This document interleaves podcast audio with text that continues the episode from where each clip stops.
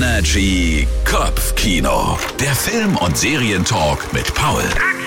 Hallo zusammen, das Warten hat endlich ein Ende. Ab sofort gibt es die lang ersehnte Fortsetzung des erfolgreichsten Films aller Zeiten und zwar Avatar The Way of Water.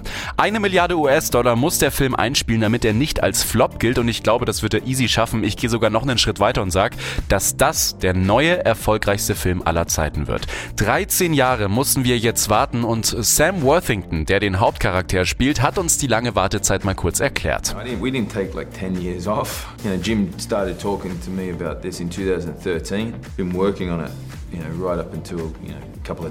Also es gab die letzten Jahre einfach viel zu tun, damit der Film perfekt wird und meiner Meinung nach ist er das auch. Ich will gar nicht groß auf die Handlung eingehen, das sollt ihr alles schön selbst erleben. So viel sei nur gesagt, ein Kinobesuch lohnt sich allein schon wegen den atemberaubenden Bildern, die man so vorher teilweise noch nie gesehen hat.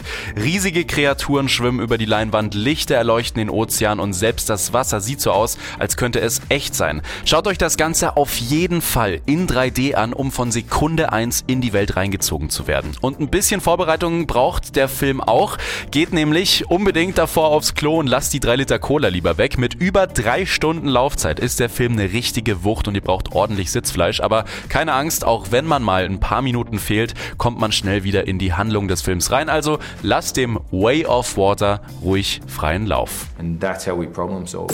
Immer wissen, was läuft. Energy Kopfkino. Der Film- und Serientalk mit Paul.